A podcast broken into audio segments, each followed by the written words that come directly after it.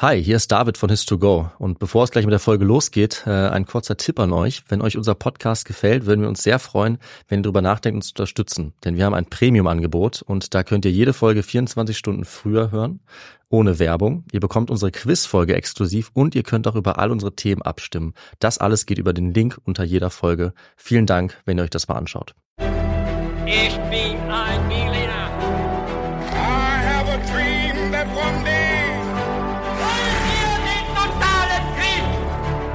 Niemand hat die Absicht, eine Mauer zu errichten.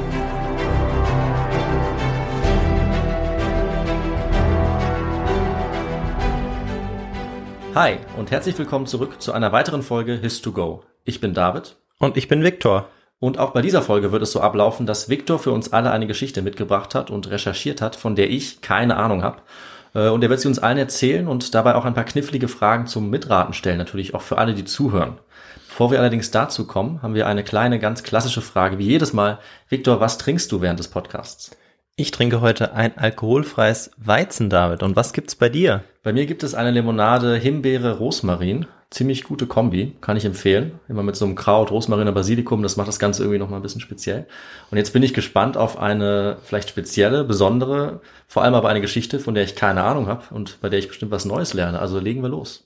Ja, auch auf jeden Fall, aber ich denke, du hast schon mal davon gehört. Okay. Wir fangen mit einem kleinen Intro an. 6000 Langobarden überqueren im Jahr 166 die Donau und überfallen die römische Provinz Pannonien. Der Herrscher Mark Aurel ist verwundert. Seit vielen Jahren herrscht Frieden zwischen den Römern und den germanischen Völkern in dieser Region. Doch schon bald sind die Eindringlinge erfolgreich zurückgeschlagen. Der Kaiser ist beruhigt und hofft, dass der Frieden währt. Damals wusste er noch nicht, dass diese Gefechte der Auftakt zu einer Serie von Kriegen waren, die als Markomannenkriege in die Geschichte eingehen sollten und über die spätantike Autoren schrieben, es seien die schwersten Kriege gegen einen äußeren Feind gewesen, seit Hannibal Rom bedroht hatte. Und darum wird es auch in unserer heutigen Geschichte gehen. Und jetzt kommen wir aber zu den Fragen, David. Ja, ich freue mich. Und die erste lautet, worin liegt die Hauptursache der Markomannenkriege? A. Mark Aurel wollte die Grenze nach Norden erweitern. B. Germanische Völker wurden durch die Völkerwanderung der Goten in den Süden gedrängt. Oder C. Mark Aurels Sohn Commodus wurde von den Markomannen gefangen genommen. Ja, ähm, also ich würde jetzt spontan A ausschließen, weil ich äh, mir nicht vorstellen kann, dass Marc Aurel das, äh, das Reich noch weiter erweitern wollte. Zumindest glaube ich, zu dem Zeitpunkt wäre das nicht mehr so ähm, auf der Agenda gewesen Mhm. des Römischen Reichs. Bei den anderen beiden Sachen bin ich mir ehrlich gesagt nicht sicher. Goten kommt mir ein bisschen früh vor. Ähm, aber kann natürlich sein, dass sie schon eine Rolle gespielt haben. Trotzdem nehme ich jetzt ähm, mal die dritte Option, dass er gefangen genommen wurde. Sein Sohn. Ja. Genau. Ja, alles klar. Dann äh, schreiten wir auch direkt zur nächsten Frage. Durch welche Art von Wunder wurden die römischen Truppen im Jahr 174 unterstützt? War das A das Schneewunder, B das Regenwunder oder C das Hagelwunder? Ja, das Sonnenwunder ist leider nicht dabei. Und das Nee. macht natürlich auch nicht so viel Sinn. Ähm, dann nehme ich vielleicht, na, das macht natürlich alles irgendwo Sinn, aber ich glaube, das Schneewunder könnte ich mir gut vorstellen, dass vielleicht da irgendjemand im Schnee stecken bleibt oder so. Ja, in der Region vielleicht und wenn es um Germanien geht, wer weiß. Und ja, wir decken natürlich dann die äh, Lösungen in der Geschichte auf. Aber eine Frage gibt's ja noch, die dritte, und die lautet, wie starb Mark Aurel? A. Er wurde von seinem Sohn erstickt. B. Er starb an der nach ihm benannten antoninischen Pest. Oder C. Er starb im Schlaf ein Buch des Stoikers Seneca lesend. Okay, also das mit dem Ersticken, das äh, ist, glaube ich, aus einem Film. ich bezweifle, dass äh, der Gladiator das äh, historischen Ereignissen entnommen hat, die wirklich passiert sind. Das schließe ich aus. Ähm, Antoninische Pest, weiß nicht, ob das ein Trick ist, weil er heißt ja nicht, er heißt ja nicht so. Aber vielleicht hat er auch noch einen längeren Kaisernamen, sodass ich das jetzt übersehe. Aber ich entscheide mich dafür, dass er vielleicht ja friedlich im Schlaf gestorben ist. Wäre ja schön. Mhm. Und im Intro und in den Fragen haben wir jetzt schon was zu Mark Aurel gehört, zu den Markomannenkriegen und äh, zu den germanischen Völkern ganz im Allgemeinen. Und natürlich, bevor wir jetzt gleich mit diesen Kriegen einsteigen, müssen wir erstmal wissen, wer Mark Aurel eigentlich ist und wie eigentlich das römische Imperium jetzt zu seiner Regierungszeit eigentlich aussah.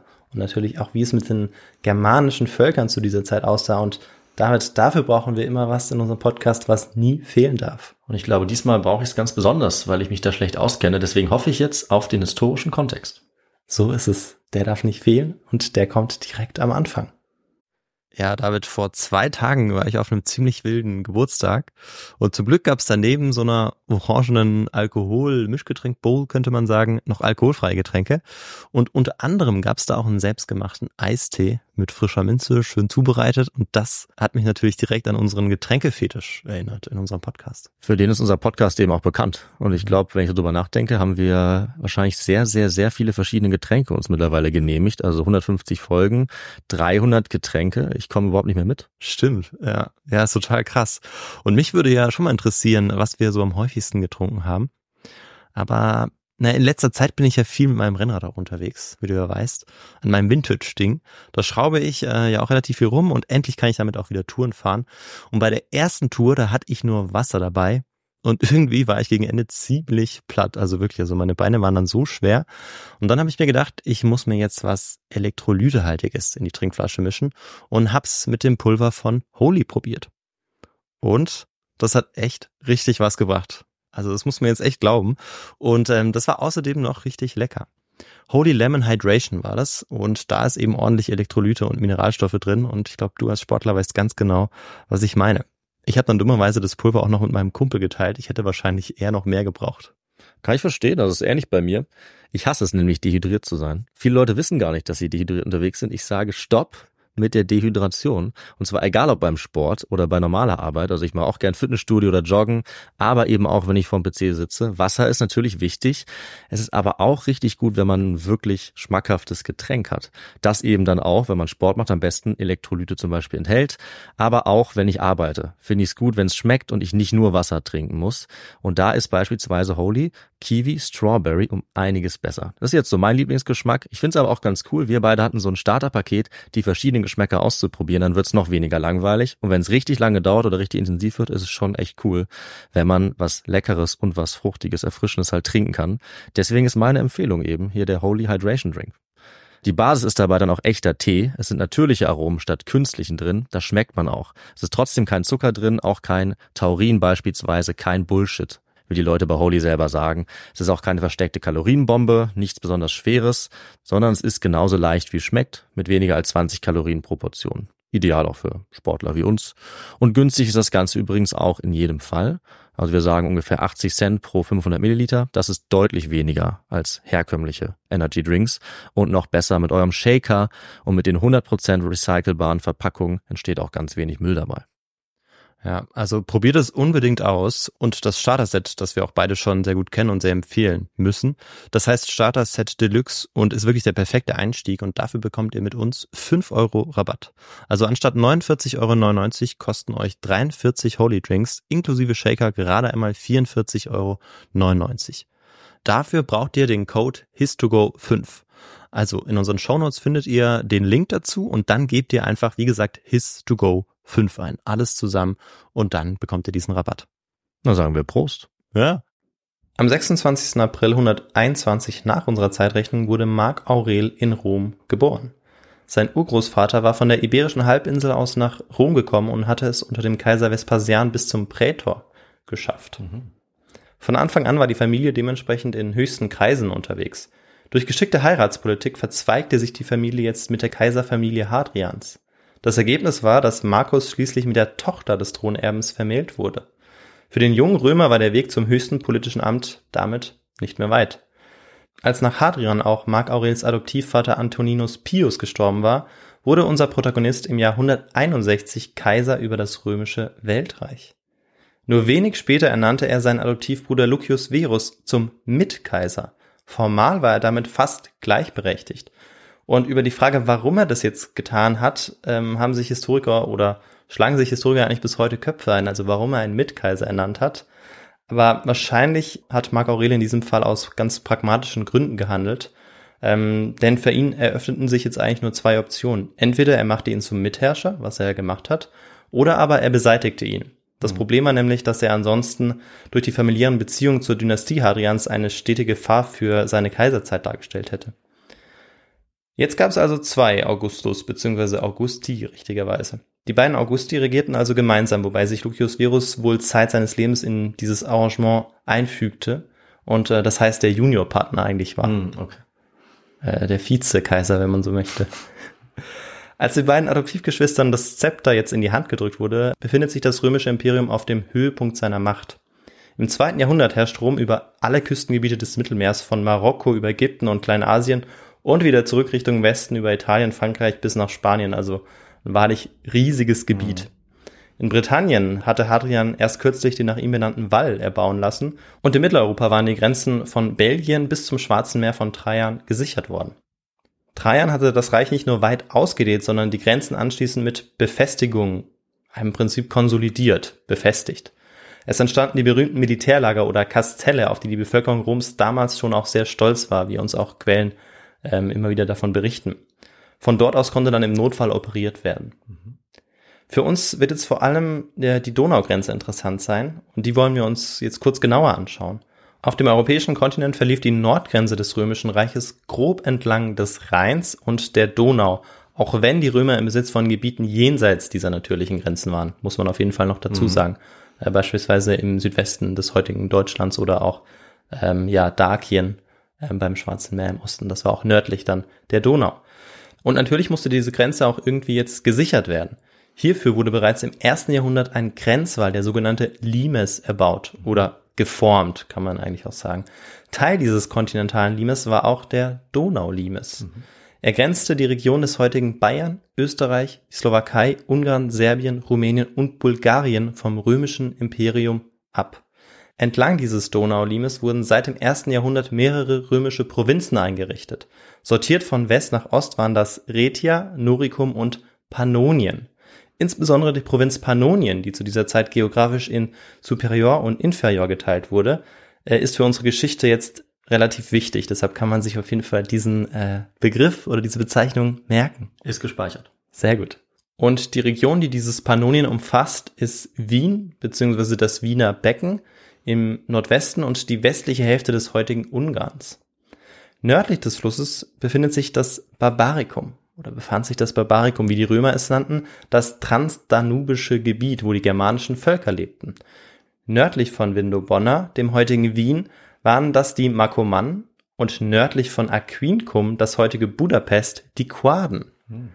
Durch den Titel der Folge, den du ja nicht siehst, David, Ja. äh, aber den natürlich alle Zuhörerinnen und Zuhörer sehen, die Fragen und auch die Einleitung wissen wir jetzt schon, dass sich Marc Aurel irgendwann wohl an die Nordgrenze seines Reiches wird begeben müssen.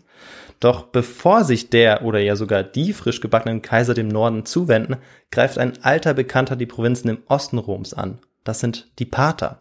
Diese setzen jetzt alles dran, sich die Unsicherheiten, die sich bei so einem Thronwechsel ja immer ergeben, zunutze zu machen und äh, weitere Gebiete jetzt im Osten eben zu gewinnen. Und diesen Krieg gegen die Pater, den sollte jetzt der Juniorpartner, also äh, Verus, der sollte diesen anführen. Aber bevor es dazu kommt, ähm, ist es so, dass im Norden des Reiches jetzt erste Unruhen auftauchen. Im Jahr 162 ist das, da war das germanische Volk der Schatten in die westlichste Provinz des Donaulimes, Rhetia, eingefallen, um dort die Reichtümer der Römer zu erbeuten. Den Barbaren, wie sie aus der Sicht der Römer genannt wurden, ging es um Beute, Metall und vor allem um Sklaven. Als Marc Aurel davon erfuhr, schickte er zwei Generäle in den Norden, die den Eindringlingen ihre Grenzen schnell auch aufzeigten. Viel wichtiger war es nämlich, den Krieg im Osten zu gewinnen. Aus diesem Grund zog Marc Aurel drei Legionen vom Donaulimes ab, um sie im Kampf gegen die Pater einsetzen zu können. Die Pater stellten eine viel größere Gefahr dar als die einzelnen germanischen Völker. Noch war das so. Marc Aurel wusste aber bereits zu diesem Zeitpunkt womöglich oder wenig später, dass ein Krieg im Norden nur eine Frage von Zeit war. In den Kaiserviten der Historia Augusta steht dazu, während die Paterkriege geführt wurden, ist der Markomannenkrieg entstanden, aber lange durch das Geschick derer, die anwesend waren, aufgeschoben. Der Philosophenkaiser bewies in diesem Fall also Weitsicht. Er hatte schon so eine Vorahnung, dass da was passieren könnte. Wenn man das jetzt für bare Münze nimmt, also diese äh, Kaiserviten der Historia Augusta sind immer sehr heiß umstritten, was äh, den Wahrheitsgehalt angeht. Trotzdem würde das ganz gut zu dieser Persönlichkeit von Marc Aurel passen. Deshalb habe ich das jetzt mit aufgenommen. Und um einen Eingriff jetzt der vereinten Germanen zu überstehen, war es natürlich auch wichtig, die Germanen hinzuhalten. äh, wie wir auch der übersetzten Überlieferung jetzt entnehmen konnten, die ich ja gerade vorgelesen habe. Denn durch den Partherkrieg waren nur noch sehr wenige Legionen am Donaulimes. Außerdem war ja auch der Mitkaiser Verus als Feldherr in den Partherkrieg berufen worden, ähm, sodass jetzt eigentlich nur noch relativ wenig Soldaten diese Grenze bewachten oder weniger als sonst. Jetzt aber 165 war der Sieg über die Parther perfekt geworden. Ganz Armenien war unterworfen worden und Verus ließ sich dafür natürlich feiern. Und brav, wie er eben war, ließ er nicht nur sich, sondern auch Marc Aurel feiern, der äh, für diesen Sieg eigentlich keinen Finger gerührt hatte. Das ist Glück, weil er hätte zum Beispiel den auch nutzen können, wenn sie sich äh, feindlich gegenübergestanden hätten, um jetzt das Reich unter seine Kontrolle zu bringen. Das passiert ja ganz oft, dass römische äh, Befehlshaber militärische Erfolge ringen und das dann nutzen, um ihre Gegenspieler ähm, zu beseitigen. Völlig richtig. Und ähm, Marc Aurel hatte womöglich wirklich auch diesen Gedanken schon im Kopf und deshalb vielleicht auch womöglich einen Krieg gegen die Germanen geplant, um auch einen Triumphzug Ja. ähm, darbieten zu können ähm, vor dem römischen Volk, auch vor dem Senat. Ähm, aber er hatte tatsächlich Glück mit seinem ähm, ja, Mitkaiser, der wirklich wie so ein bisschen, ah, nicht wie sein Handlanger, aber der so ein bisschen wie so eine Nebengestalt Ja. ähm, eigentlich alles für ihn getan hat und für ihn auch ganz nützlich war. Ja, und hat die Rolle eben akzeptiert als, als Juniorpartner, wie du gesagt hast. Ja, und das ist eben höchst ungewöhnlich, Ja, wie du eben auch gesagt absolut. hast. Ja. Ja. Die vom Donaulimes abgezogenen Truppen konnten also jetzt äh, in diese Militärlager zurückberufen werden, ähm, an den Grenzen zu den Markomannen und Quaden, also die, die gegen die Parther gekämpft hatten. Und auf römischer Seite hatte das lange Warten jetzt auch endlich ein Ende gefunden, weil man hatte natürlich sehnsüchtig diese Truppen erwartet. Aber das hat noch ein bisschen gedauert, bis sie sich so richtig eingegliedert haben. Und schlimmer war, und deshalb währte auch diese Freude nur sehr kurz, dass diese Soldaten aus dem Orient die für den Menschen wohl tödlichste Gefahr mitgebracht hatten. Und das war eine Krankheit. Und diese Krankheit war die antoninische Pest. So wurde sie zumindest genannt, weil Pest im Lateinischen auch einfach für Seuche steht und das eben so überliefert wurde und wir heute aber unter Pest eigentlich eine andere Krankheit verstehen. Ja, die Beulenpest. Richtig? Äh, ja, richtig, genau. Und ja, David, weißt du vielleicht, was das für eine Krankheit gewesen ist? Äh, die antoninische Pest. Genau, ja, richtig. Ähm, ja, irgendeine andere ziemlich bekannte Infektionskrankheit, glaube ich. Mhm. Ich bin mir nicht mehr sicher. Ähm, Cholera oder sowas? Das sind die Pockenviren, Ah, die Pocken. Ah, ja, gegen die man ich, sich ja heutzutage zum Glück impfen lassen Ja. kann, aber damals eben noch nicht. das hätte ich wissen müssen. Das habe ich schon mal gehört eigentlich, ja. Und antoninisch wurde sie genannt, tatsächlich ähm, ja nach Marc Aurel, weil äh, im Ganzen heißt Marc Aurel nämlich äh, nicht einfach nur Marc Aurel, sondern Marcus Aurelius Antoninus. Wegen seinem Vater. nehme Ja. ich an. Ja. Als Richtig. du den Namen des Vaters vorgelesen hast, habe ich mir schon gedacht, dass äh, ich die Frage wahrscheinlich falsch beantwortet habe. Naja, wir wissen ja noch nicht, äh, wie Marc Aurel zu Tode kommen wird Das und das wird auch noch ein bisschen dauern, bis wir dazu kommen. Ja. Äh, also dranbleiben. Ja, zu Tausenden, ja insgesamt Millionen raffte jetzt diese Krankheit die Menschen im römischen Imperium dahin.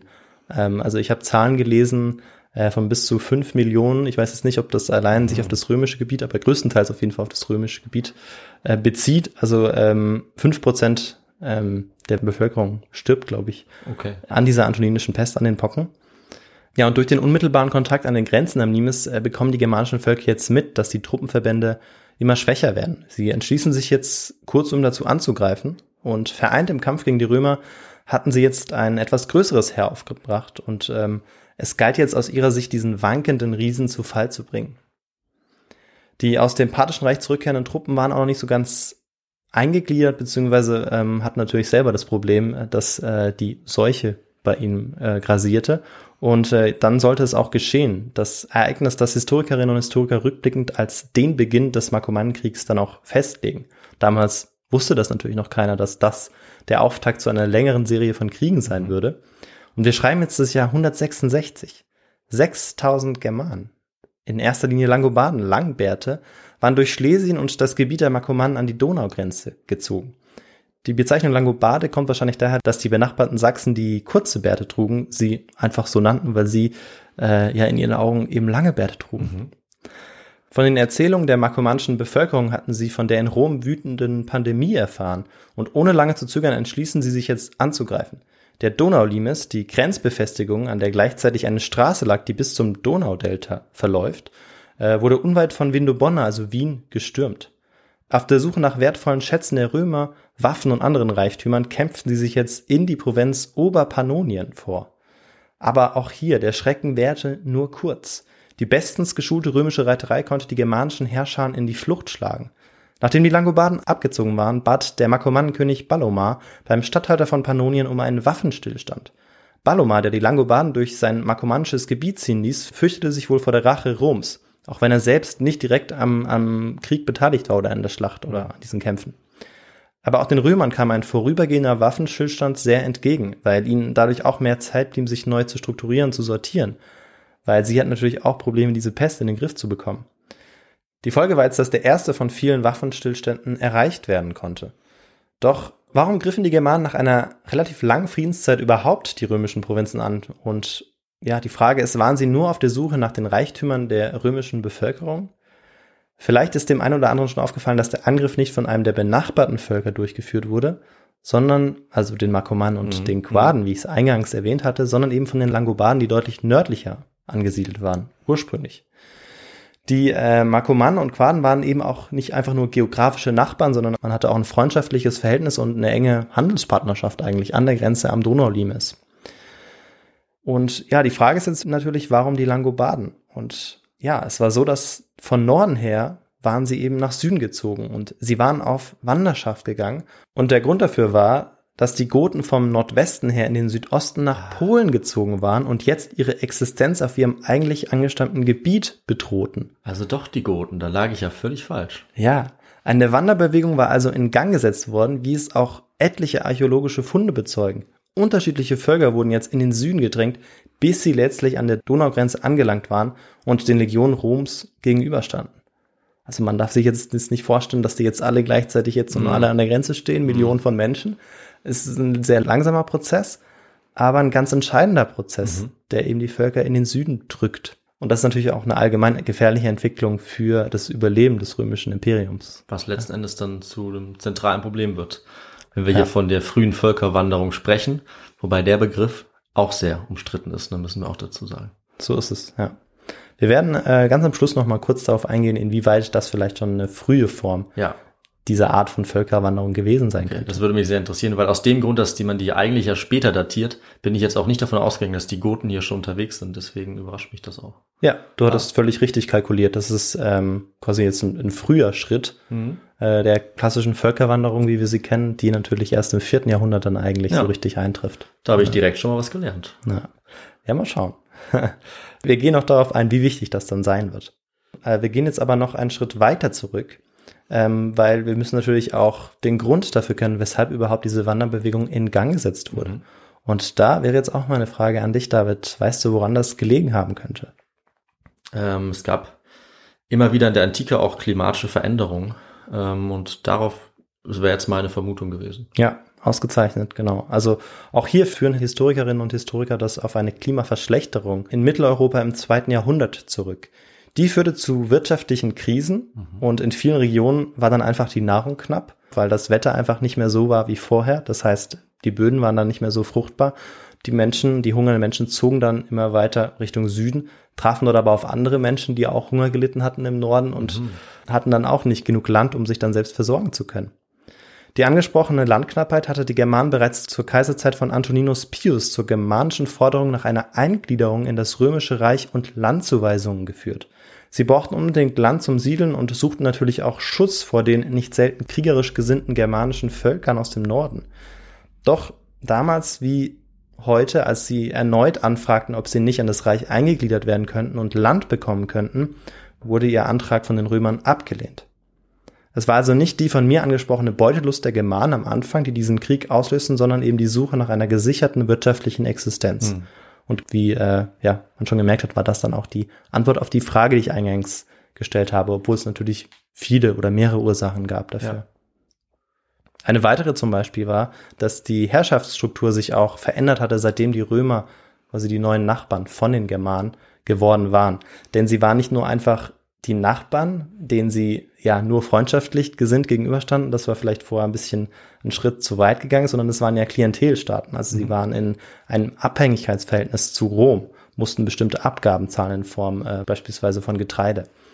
Und vorher waren die Germanen, ähm, also bevor sie Seite an Seite mit den Römern lebten oder gegenüber, ähm, waren sie in viel kleineren Gruppen aufgeteilt. Also das waren ja, mehr so Familienclans, vielleicht bisschen größere Gemeinschaften, aber eben noch keine richtigen Völker mit Herrschaftsstrukturen, wie sie sich jetzt so langsam entwickelten. Und die stärkere Strukturierung der Gesellschaft und der Herrschaft dann auch führte eben auch dazu, dass germanische Herrscher dann auch über größere Truppenverbände verfügten und diese dann anführen konnten. Und zur Ursache der Kriege lässt sich zusammenfassend sagen, dass es die Vorboten der Völkerwanderung, die missliche Lage im römischen Heer und eine bessere Strukturierung der germanischen Herrschaft waren, die sie letztlich auslösten. Und wir kommen jetzt zurück zu Mark Aurel. Im Jahr 167 nach unserer Zeitrechnung entschließt der römische Kaiser sich jetzt zu einer Offensive. Ein jeder soll wissen, was mit denjenigen passiert, die sich gegen Rom stellen. Doch trotz seines energischen Willens muss der Kaiser feststellen, dass die vom Osten eingeschleppte Pockenpandemie seine Heerverbände deutlich geschwächt hat. Außerdem ist mit dem ersten markomanischen Waffenstillstand der Frieden ja zunächst gesichert. Mark Aurel bleibt deshalb in Rom und richtet seinen Fokus auf die Bewältigung der Pandemie. Das Jahr 167 verbringt er eigentlich damit größtenteils religiöse Feiern und rituelle Feste zu veranstalten und zu besuchen, um Rom zu entsühnen. Die schreckliche antoninische Pest hatte die Bevölkerung des römischen Imperiums um ja, hunderttausende Menschen dezimiert. Ich habe schon gesagt, ähm, in diesen 15, 20 Jahren, während der sie gewütet hat, sind wirklich bis zu Millionen Menschen gestorben. Mhm. Die Not und das Leiden bestimmte jetzt das Leben auch der Menschen in Rom. Doch schon bald richtete sich sein Blick wieder in den Norden, wo die Herrscher der Markomannen und einiger anderer germanischen Völker das Waffenstillstandsabkommen scheinbar vergessen hatten. Einfälle in die römischen Provinzen Pannonien, Noricum und auch den dakischen Provinzen im Osten waren gegen Ende des Jahres 167 wieder an der Tagesordnung. Der Waffenstillstand mit Balomar hatte eigentlich nur einen Winter gehalten. Endlich im Frühjahr 168 reisen Lucius Verus und Marc Aurel mit weiteren Generälen, Prätorianern und der Leibgarde in den Norden. Sie begeben sich in ihr Hauptquartier nach Aquileia in Norditalien in der Nähe des heutigen Triest. Gemeinsam inspizieren sie jetzt die Legion am Donaulimes. Sie testen die Bereitschaft der Truppen und besetzen die Statthalterposten der Provinzen neu, wenn nötig. Häufig mit Generälen, die vorher in den Partherkriegen erfolgreich gekämpft hatten. Außerdem hatten die Kaiser während ihrer Zeit in Rom zwei Legionen ausgehoben, die die Nordgrenze an der Donau schützen sollten. Auch die drei Legionen, die in den Osten in den Kampf gegen die Parther geschickt worden waren, waren jetzt wieder vollständig an Rhein und Donau eingegliedert worden. Nach den aufkommenden Unruhen hatte man sie ja sehnsüchtig erwartet. Auch wenn sie dann die Pocken mitgebracht hatten, Mhm. zum Leidwesen aller Römer. Das haben sie natürlich nicht kommen sehen. Nee, konnten sie auch nicht kommen sehen, ja. Bei der Inspektion stellte man jetzt auch fest, dass germanische Völker weiterhin energisch Einlass in das Reich forderten, aber in zehn Verhandlungen kann man sie davon abbringen und einen weiteren Frieden schließen. Marc Aurel versucht weiter seine Kräfte zu forcieren, um die germanischen Völker, die sich unmittelbar an der Grenze zur Provinz Pannonien befinden, endgültig zurückschlagen zu können. Doch bald schon macht sich die fürchterliche Krankheit der Pocken in den römischen Heerverbänden breit. Auf Anraten seines Hof- und Hausarztes Galen, der ihn in Rom pflegen möchte, kehrt Marc Aurel gemeinsam mit Verus zurück nach Rom. An dieser Stelle ein kleiner Hinweis Danke. zur äh, Folge zu Galen. Ja, Folge Nummer, ich weiß es nicht. ich weiß es auch nicht, äh, obwohl ich die Folge gemacht habe, aber äh, den Hinweis hätte ich auf jeden Fall auch gegeben, wenn du ihn nicht gegeben hättest. Äh, und das ist auch ein Teil, den ich nicht erwähnt habe in der Folge, glaube ich, dass er hier auch ähm, eine kleine Rolle spielt bei Marc Aurel. Hm. Das habe ich, glaube ich, kaum angesprochen. Aber sehr wichtige Persönlichkeit für die Medizingeschichte Galen. Ja. Und kam ja auch schon in der Folge, nicht nur in der Folge direkt zu ihm vor, sondern auch in der letzten Folge, äh, die ich gemacht habe, also vor zwei Ja. Folgen, zur Geschichte der Anästhesie. Ja, an dem kommt man nicht vorbei, wenn es um irgendwas Medizinisches geht. Keine Chance. Doch für einen der beiden Augusti war es die letzte Reise und noch dazu war sie für denjenigen sehr kurz. Nach wenigen Kilometern erlitt Verus nahe der Kleinstadt Altinum nördlich von Venedig einen Schlaganfall. Er starb an Ort und Stelle. Die erste Dyarchie, also das Zweikaisertum, war damit unerwartet früh beendet. Verus war nur 38 Jahre alt geworden. Und der Tod von Verus wurde natürlich auch von den potenziellen Feinden jenseits der Donaugrenze wahrgenommen. Vor allem, weil es nach dem Tod eines Kaisers üblich war, entsprechende Feierlichkeiten zu organisieren, die ähm, sie sicherlich auch mitbekamen, dass diese Mhm. eben gefeiert wurden und sich dann natürlich dann auch fragten, weshalb das passierte und schnell herausfanden, dass Rom jetzt möglicherweise wieder in einer Art Schwächephase war, weil einer der beiden Kaiser gestorben war. Kurz darauf kommt es dann auch am Donaulimes erneut zu heftigen Kämpfen. Dieses Mal weiter östlich an der Grenze zum Volk der Quaden. Die Grenzregion war inzwischen äußerst instabil und immer wieder dringen jetzt germanische Truppenverbände nach Pannonien, stehlen Material und Nahrung und verwüsten Dörfer. Als Marc Aurel in Rom ankommt, kümmert er sich erstmal um Familienangelegenheiten. Ähm, zum Beispiel auch um den Tod seines Sohnes, dem jüngeren Bruder des älteren Sohnes Commodus, um dann die Begräbnisfeier und die Feierlichkeiten, die äh, dazugehören, aber auch um weitere Familienangelegenheiten, die nicht warten können. Aber nachdem er einige Monate dann auch in Rom verweilt, entschließt sich Marc Aurel dazu, jetzt wieder in den Norden zu ziehen, um die römischen Militärmaßnahmen mit einer Offensive gegen die Feinde zu leiten. Unterstützung bekommt er dabei von seinem Schwiegersohn Tiberius Claudius Pompeianus. Und ähm, ja, dieser Tiberius Claudius Pompeianus nenne ich deshalb, weil er ähm, ein ganz wichtiger Berater jetzt im Krieg gegen die Markomannen war, für Marc Aurel. Gemeinsam begeben sie sich jetzt in die Stadt, um das Militärlager Carnuntum im Gebiet des heutigen Niederösterreichs. In Carnuntum lag der Sitz der Legaten für Oberpannonien, also Pannonia Superior auf Lateinisch. Es gab eine Arena, Theater, Thermen und Tempel sowie eine Stadtvilla, wo Marc Aurel sich im Herbst 169 niederließ. Bis heute ist übrigens Carnuntum ähm, eine ganz wichtige Ruinenstadt, Hm. die noch besichtigt werden kann. Ja, das klingt spannend. Von hier aus gibt Marc Aurel dann auch schließlich den Befehl für eine groß angelegte römische Offensive. Doch zum völligen Entsetzen der Römer verlieren sie diese so wichtige Schlacht. Unglaubliche 20.000 Römer fallen. Die Folge von dieser heftigen Niederlage war, dass Markomannen und Quaden die Grenzlinien am Donaulimes jetzt ungehindert durchbrechen konnten. Östlich von Carnuntum überqueren sie jetzt die Donau und plündern und brandschatzen entlang der sogenannten Bernsteinstraße in Richtung Italien. Fast ungehindert überschreiten die wütenden Angreifer die Julischen Alpen und gelangen sogar nach Oberitalien. Städte wie Opitergium oder Veneto werden zerstört und gehen in Flammen auf.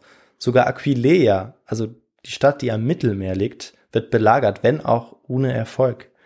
Bis zu 18 germanische Stämme waren jetzt äh, an diesem Krieg beteiligt, wobei die Quellen unterschiedliche Zahlen und auch Völker nennen und 18 wahrscheinlich zu übertrieben ist. Das ist auch wieder eine Zahl aus der Historia Augusta. Hm. Auf jeden Fall löst das jetzt eine riesen Panik in Rom aus. Zum ersten Mal seit mehr als 150 Jahren ist es wieder von Norden kommenden Barbaren gelungen, italischen Boden zu betreten. Damals waren es noch die Kelten, Kimber und Teutonen, jetzt sind es die Markomannen und Quaden. Die Pandemie und jetzt auch noch der Einfall der Markomannen, Seuche und Krieg. Zustände, die die Bevölkerung durchaus in Sorge versetzen können, wie wir im Mai des Jahres 2022 nur zu gut wissen. Hm. Oder leider, David? leider, ja. In Rom spricht man jetzt auch nur noch vom Terror belli Marcomaniki. Der Grieche Pausanias schrieb, dass diese Panik sie zu den kriegerischsten und zahlreichsten der in Europa lebenden Barbaren machte. Also in Rom herrscht wirklich, Rom ist wie ein Tollhaus. Ja, Jetzt. Untergangsstimmung. quasi. Ja, richtig. Schlangenbeschwörer und die Finis Mundi, das Ende der Welt werden jetzt Ah, heraufbeschwören. tatsächlich du sogar. triffst mit der Beschwörung dieses Untergangsschemas wirklich den Nagel auf den Kopf. Ein Massenwahn bricht aus, wie der Althistoriker Demant auch feststellt. Erstaunlich war auch, dass die Germanen den Römern in Bewaffnung und Taktik eigentlich hoffnungslos unterlegen waren. In Alltagskleidung kämpften die Germanen überwiegend zu Fuß, ohne Helm und Panzer, nur mit Schild und Schwert, wie uns auch das Relief der Mark-Aurel-Säule zeigt. Die Waffentechnik wurde erst im dritten Jahrhundert eigentlich so richtig übernommen, also die Waffentechnik der Römer durch die Germanen. Schwerter nach römischer Machart, Schießbögen und Wurfäxte wurden erst viel später überhaupt benutzt von den Germanen. Hinzu kam noch, dass es im Jahr 170 nicht nur an der Donaufront, sondern fast entlang des gesamten Limes zu feindlichen Einfällen gekommen war, wenn auch nicht mit einer vergleichbaren Bedeutung oder Ausmaß.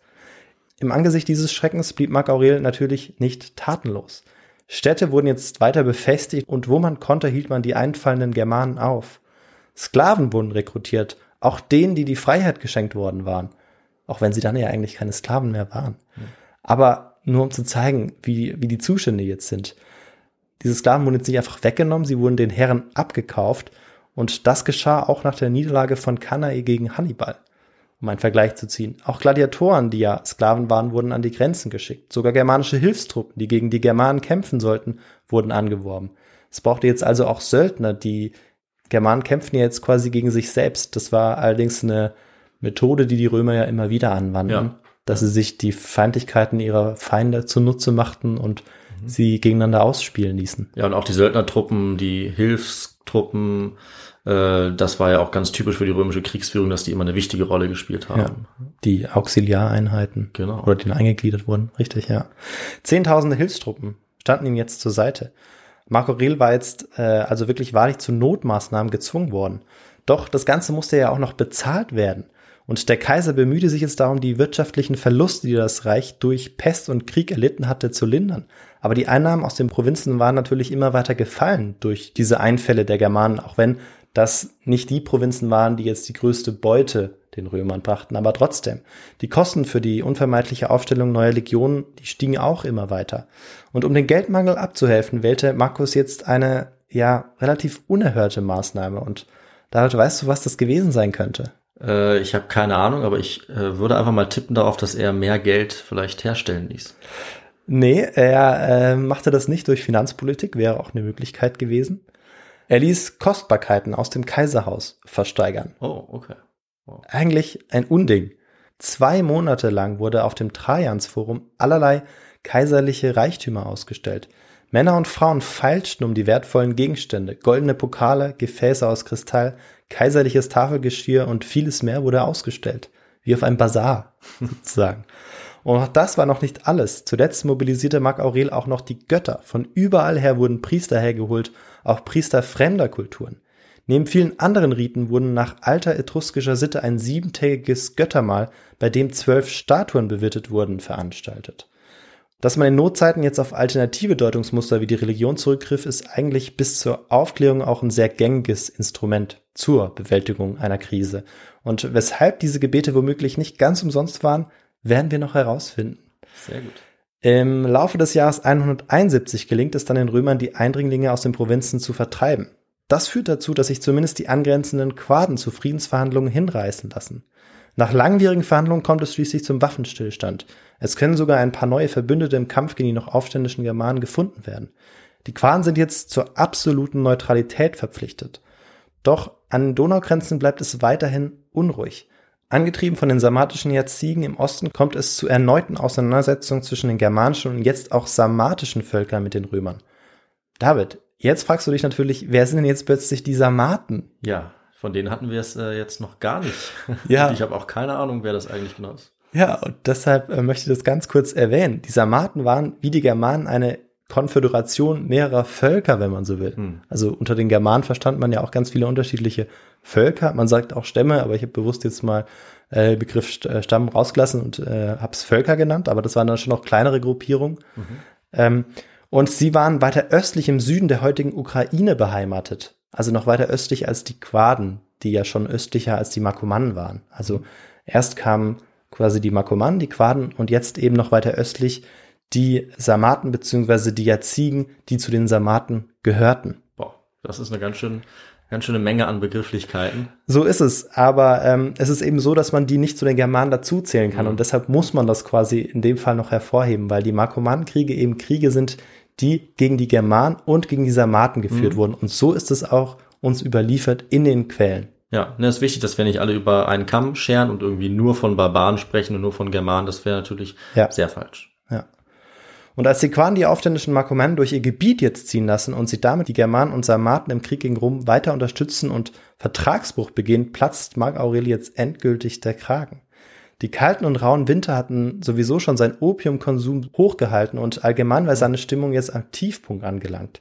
Inzwischen hielt er auch keine Ansprachen mehr an seine Soldaten, was aber auch an gesundheitlichen Problemen ähm, gelegen haben soll.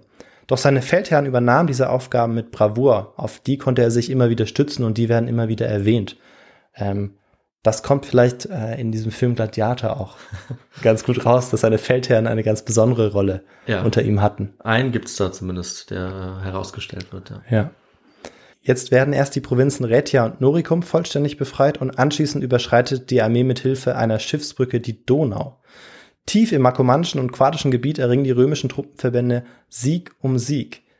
Jetzt ist es also wirklich geschafft, die Gefahr ist vorüber. Der Senat gibt Marc Aurel und seinem Sohn Commodus daraufhin den Ehrentitel Germanicus. Aber der Kampf geht weiter. Die verbliebenen Unruhestifter werden weiter gesucht und gestellt. Feindlich gesinnte Verbände werden immer noch aufgespürt und bekämpft, denn sie existieren immer noch. einen endgültigen Frieden, wie sich die Römer ihn wünschen, den gibt es einfach nicht, weil es gibt einfach auch nicht die Germanen und die Sarmaten, sondern es gibt eine schier unzählige Menge an unterschiedlichen äh, kleineren Gemeinschaften, Völkern, die immer wieder ähm, sich dazu entschließen, mal mit den Römern zusammenzuarbeiten, zu kooperieren, aber mal auch wieder Krieg zu führen. Und nur weil eine Person was unterschrieben hat, ein Heerführer vielleicht ähm, für eine bestimmte Gruppe, heißt es noch lange nicht, dass sich alle daran halten. Im Sommer des Jahres 174, bei diesen vielen Kämpfen, die die Römer jetzt eigentlich meistens erfolgreich führen, aber nicht immer, ereignet sich einer der legendärsten Momente der Markomannenkriege. Eine römische Heereseinheit war von den feindlichen Quaden eingeschlossen worden. Die eingekesselten Römer waren vom Wasser völlig abgeschnitten und waren an diesem sehr heißen Tag dem Verdursten sehr nahe. Kraftlos warteten sie jetzt eigentlich ihr Ende ab. Da zogen plötzlich viele Wolken auf, schreibt Cassius Dio, und ein mächtiger Wolkenbruch ging über sie nieder, nicht ohne göttliche Fügung. Als nun der Regen niederströmte, wandten alle ihr Gesicht zum Himmel empor und fingen den Regen mit dem Mund auf, dann hielten einige ihre Schilde und Helme auf, tranken selbst in großen Zügen und gaben auch ihren Pferden zu trinken. Als die Feinde auf sie eindrangen, tranken und kämpften sie zu gleicher Zeit. Die Folge war natürlich der überragende Sieg der Römer und die Zersprengung des feindlichen Heeres.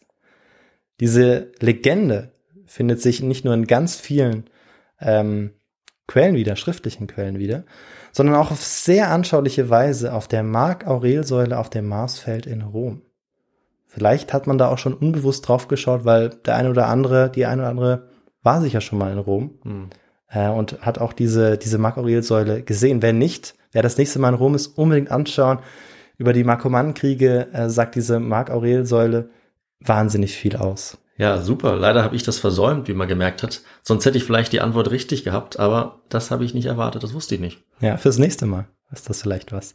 Und die Bilder dazu, ähm, welche Abschnitte vielleicht dir ähm, was zeigen, zum Beispiel vom Wunder oder auch von den Markomannenkriegen, die gibt es dann auch wieder bei uns auf der Website zu sehen oder auf Social Media. Wie immer. Ja. Und die Markomannen und Quaden waren äh, mal wieder zum größten Teil besiegt. Mit einem letzten Feldzug gegen die sarmatischen Jazygen war der erste Markomannenkrieg im Jahr 175 dann auch beendet. Ach, der erste erst, da kommt noch was. Ja, der erste. 100.000 römische Gefangene wurden ausgeliefert. Von den Jazygen, mit denen jetzt diese Verhandlungen noch geführt wurden. Außerdem kämpften von jetzt an Tausende Jazygen an der Seite der Römer. Am 23. Dezember 176 kehrt Mark Aurel in einem Triumphzug zurück nach Rom. Seine Feldherren erhalten Auszeichnungen und der Bellum Germanicum und Sarmaticum, wie der Krieg in den zeitgenössischen Quellen heißt, war offiziell beendet. Im Rahmen dieser Feierlichkeit wurde sein Sohn, der 16-jährige Commodus, wenig später zu seinem Mitkaiser ernannt.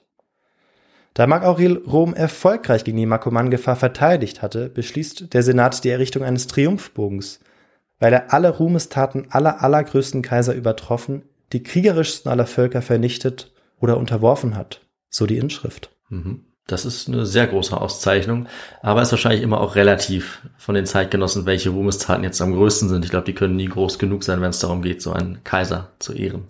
So ist es. Ist ja auch ein bisschen unsere Aufgabe als Historikerin oder als Historiker zu schauen, wie man dann die einzelnen Kriege dann doch tatsächlich einordnen kann, Ja. weil wir jetzt natürlich äh, eine bessere Übersicht haben. Ja. Aber der scheinbar endgültige Sieg über die germanischen und sarmatischen Völker hält nicht einmal ein Jahr. Im Laufe des Jahres 177 bricht erneut ein Krieg aus. Die pannonischen Statthalter bekommen das Gebiet einfach nicht endgültig unter Kontrolle. Vater und Sohn brechen im Spätsommer 178 zur Expeditio Germanica Secunda, zum zweiten Markomannenkrieg auf. Obwohl Mark Aurels Philosophenfreund alles dafür tun, ihn von seinem Entschluss abzubringen und ihn vor den Gefahren zu warnen. Am 3. August 178 verlässt Markus mit Commodus Rom. An diesem Morgen sieht er die ewige Stadt zum letzten Mal. Über den zweiten Markomannenkrieg wissen wir allerdings nicht sehr viel, um nicht zu sagen fast gar nichts. Im Frühjahr 179 werden die aufständischen Germanen besiegt. 40.000 Männer werden jetzt im Gebiet der Markomannen und Quaden in wechselnden Militärlagern stationiert, um einen erneuten Frieden jetzt endlich auch mal ähm, festigen zu können. Die Römer haben jetzt die militärische Lage fest im Griff und kontrollieren die vakanten Gebiete. Aber noch fehlt immer noch der endgültige Sieg. Die Übermacht Roms führt jetzt dazu, dass die Germanen auch weiter zu ihnen überlaufen oder in Richtung Norden das Weite suchen. Aber die Römer wollen nicht, dass die äh, Germanen in den Norden ziehen und bauen da Straßensperren auf. um sie nicht entkommen zu lassen, dass der Handel eben noch weiter bestehen kann und der Austausch. Marc Aurel plant jetzt einen letzten großen Krieg, um endlich Klarheit in diesen germanischen Gebieten zu schaffen. Ob er auch die Gründung einer in Quellen genannten sarmatischen und germanisch-markomanischen Provinz wirklich im Sinn hatte, ist sehr umstritten. Doch bald schon löst sich auch diese Vision in Luft auf, wenn es sie denn gegeben haben könnte. Also es gibt eine antike Quelle, die das nennt, dass äh, es vielleicht tatsächlich noch die Absicht war, zwei neue Provinzen zu richten in ähm, der Region Germania Libra eigentlich, also in dem freien Germanien und eben auch bei den äh, Sarmaten. Marco Aurel wird aber das Ende der Markomannenkriege nicht mehr erleben. Im Alter von 59 Jahren wird er ernsthaft krank und lässt in Erwartung seines nahen Todes jetzt seinen Sohn Commodus zu sich rufen. Er soll ihn daraufhin dazu ermahnt haben, den Feldzug bis zum Sieg fortzusetzen. Also er wird nicht von ihm umarmt und so innig, dass er dann stirbt. Am 17. März 1980 stirbt er dann trotzdem an der nach ihm benannten Pandemie. Also doch, Mist. Das war tatsächlich, wie du es befürchtet hattest, die Antwort auf Dann die dritte Frage. Muss ich mich heute mit null von drei Fragen zufrieden geben, aber dementsprechend habe ich auch viel gelernt, deswegen ist es für mich okay, dass ich äh, alles falsch beantwortet habe. Aber ich glaube, du hast in jeder Frage ähm, eine falsche Antwort auch wirklich richtigerweise ausgeschlossen. Ja, gut. Wenigstens waren es die nicht, stimmt. Ja. Und dann immer die, beim 50-50 äh, Joker quasi den falschen Weg. Ja, so Gewählt. kann es laufen. Ich, ich gebe mich damit zufrieden. Ja. Kurz vor seinem Tod soll Marc Aurel äh, seinen klagenden Freunden entgegnet haben, was weint ihr um mich? Weint um die Pest und das Sterben müssen aller. Als die Information den Senat erreicht, entschließt sich dieser zum Bau der Ehrensäule, die uns bis heute erhalten ist und uns viele wichtige Informationen zu den Markomannenkriegen liefert. Commodus setzt den Krieg anschließend fort und schließt nach mehreren militärischen Erfolgen mit den einzelnen Völkern der Markomannen, Quaden und anderer Frieden. Die Bedingungen dieses Friedens sind hart. Ein Streifen Niemandsland entlang der Donau, also so eine Art Sperrzone, Stellung von Hilfstruppen, für die Römer natürlich, Versammlungsverbot außerhalb römischer Aufsicht, Auslieferung von Kriegsgefangenen und Überläufern, jährliche Getreidelieferung. Hm. Stoff natürlich für weitere Konflikte, Natürlich. möglicherweise. Am 22. Oktober kehrt Commodus nach Rom zurück. In einem Triumphzug lässt er sich jetzt feiern. Im Jahr 182 bricht der dritte und letzte Markomannenkrieg, wahrscheinlich in Dakien aus. Über die Auseinandersetzung ist allerdings nur wenig bekannt, noch weniger als äh, zum zweiten Oh, es Markomannischen wird immer weniger. Ja. In jedem Fall nimmt Commodus im Jahr 182 jetzt den Siegesbeinamen Germanicus Maximus an. Das wissen wir. Und deshalb schließen wir darauf, dass es eben noch diesen dritten Markomannenkrieg äh, gegeben haben muss. Damit waren die Kriege gegen die germanischen und sarmatischen Völker fürs Erste beendet. Für eine längere Zeit kehrte in den Grenzregionen wieder Ruhe ein, doch die germanischen Gruppen nördlich des Verteidigungswalls wuchsen in den folgenden Jahrzehnten zu immer größeren Einheiten heran. Bald schon verstärkten sich die Beutezüge der Germanen wieder und spätestens ab dem dritten Jahrhundert versuchten sie ihren Klientelstatus und damit die Vormundschaft Roms endgültig abzuschütteln.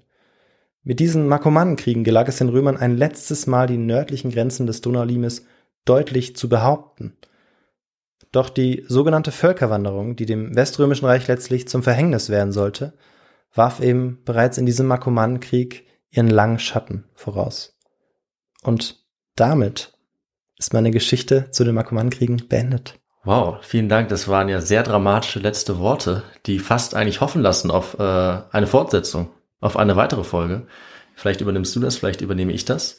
Äh, aber es war ein sehr spannendes Zwischenkapitel, könnte man fast sagen. Also ich finde, wir haben eine sehr spannende Zeit in der römischen und natürlich auch der germanischen Geschichte und noch, von noch ganz vielen Völkern, wie wir gehört haben, geschaut, die eben zwischen diesem Maximum an römischer Expansion liegt. Ich glaube, der Kaiser Trajan, den du erwähnt hast, war auch der Kaiser, unter dem das römische Imperium seine maximale Ausdehnung erreicht hat.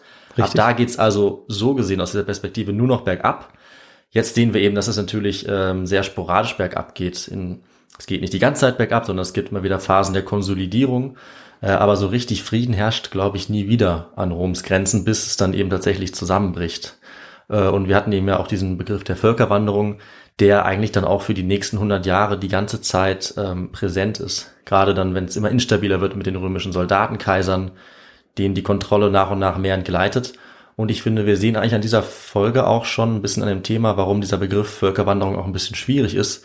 weil es eben einfach irgendwie uns suggeriert, dass jetzt auf einmal alle Völker losgehen, komplett alles mitnehmen und dann in Rom eintreffen und die Römer werden überrannt. Aber wir sehen, es fängt hier schon an. Also hunderte Jahre bevor das Römische Reich zusammenbricht. Und wir sehen, es sind nicht alle Völker und es sind natürlich auch nicht die ganzen Völker, sondern es sind eben vor allem auch wie heute die Leute, die migrieren, diejenigen, die es sich leisten können oder für die es irgendwie besonders wichtig ist oder die dazu getrieben werden. Also zum Beispiel einfach kriegerische Gesellschaften, die eben auch kämpfen müssen.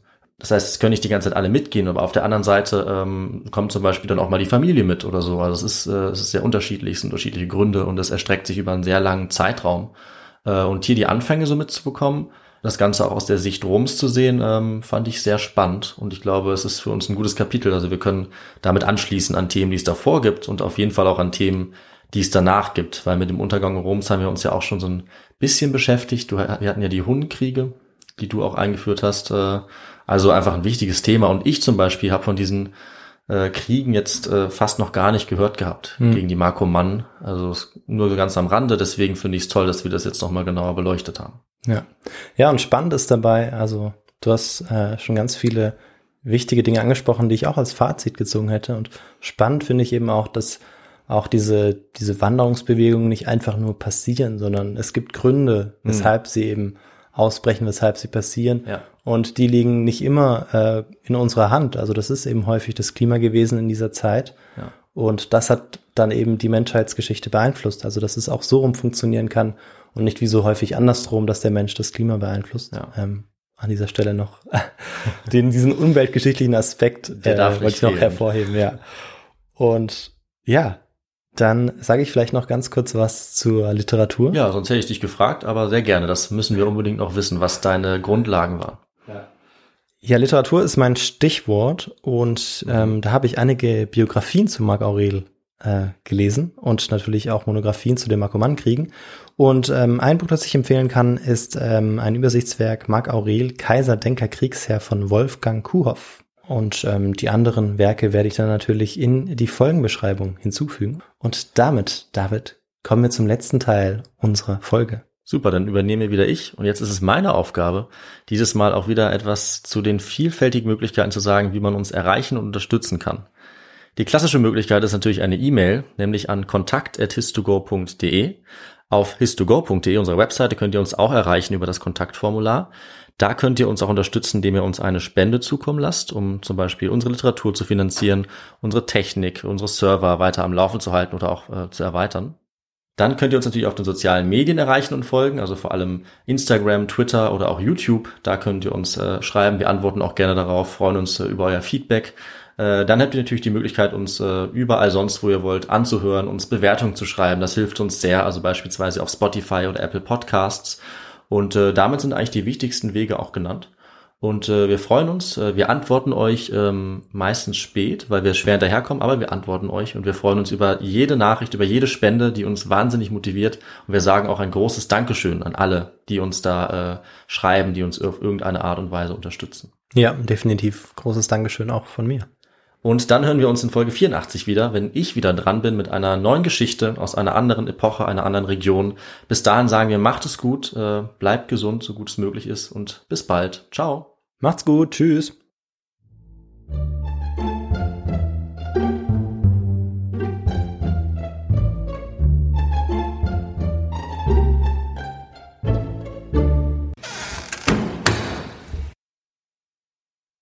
Dann könnt ihr uns natürlich auf den sozialen Medien erreichen, also Facebook.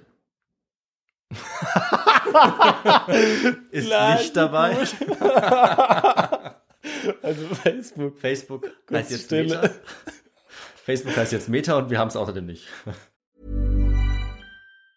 Mom deserves the best, and there's no better place to shop for Mother's Day than Whole Foods Market. They're your destination for unbeatable savings, from premium gifts to show-stopping flowers and irresistible desserts. Start by saving 33% with Prime on all body care and candles. Then get a 15-stem bunch of tulips for just $9.99 each with Prime. Round out Mom's menu with festive rosé, irresistible berry chantilly cake, and more special treats. Come celebrate Mother's Day at Whole Foods Market. Even when we're on a budget, we still deserve nice things. Quince is a place to scoop up stunning high end goods for 50 to 80% less than similar brands. They have buttery soft cashmere sweaters starting at $50, luxurious Italian leather bags, and so much more. Plus, Quince only works with factories that use safe, ethical, and responsible manufacturing. Get the high-end goods you'll love without the high price tag with Quince. Go to quince.com/style for free shipping and 365-day returns. Hi, I'm Daniel, founder of Pretty Litter. Cats and cat owners deserve better than any old-fashioned litter. That's why I teamed up with scientists and veterinarians to create Pretty Litter. Its innovative crystal formula has superior odor control and weighs up to 80% less than clay litter.